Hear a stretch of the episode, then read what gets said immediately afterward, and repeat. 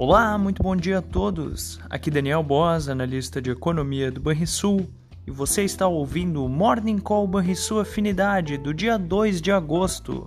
Hoje, os investidores estarão atentos ao anúncio do Copom, após o segundo dia de reunião e que deverá ser o início do ciclo de corte da taxa de juros básica do Brasil.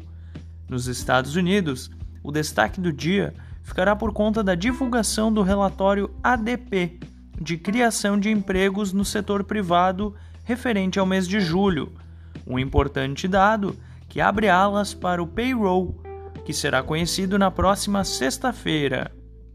No exterior, as bolsas internacionais exibem fortes perdas após a agência de risco Fitch cortar o rating dos Estados Unidos de AAA para AA positivo, com perspectiva estável, ao apontar que a situação fiscal da maior economia do mundo deverá se deteriorar no próximo triênio. Dessa forma, o mercado passou a apostar majoritariamente que a taxa básica de juros ficará estável no próximo encontro dos dirigentes do Fed.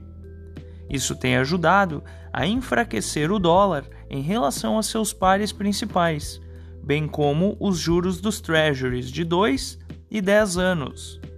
Os contratos futuros do petróleo rondavam a estabilidade há pouco. E essas foram as notícias internacionais. Por aqui, a aversão ao risco lá fora deve pesar nos mercados locais, em manhã de commodities mistas, que podem adicionar volatilidade às principais ações negociadas na B3. Vale lembrar que os preços do minério de ferro caíram cerca de 1% na Ásia.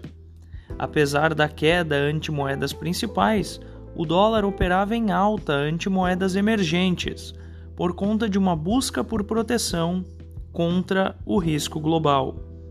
Sobre a decisão do Copom de mais tarde, os mercados de juros futuros apontavam uma chance de cerca de 60% de um corte de 50 pontos base e de 40% para uma queda de 25 pontos base na taxa Selic.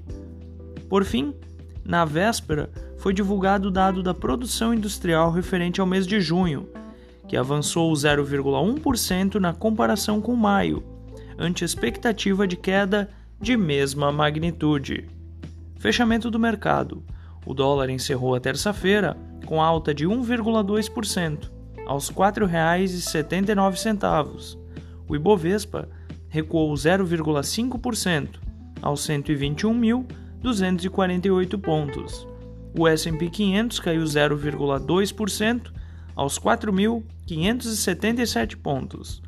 O DI futuro para janeiro de 2024 subiu 2 pontos base, a 12,60%, e o DI futuro para janeiro de 2028 ficou estável, a 10,37%. Você ouviu o Morning Call e sua afinidade com os destaques do dia. Acompanhe de segunda a sexta-feira o nosso overview.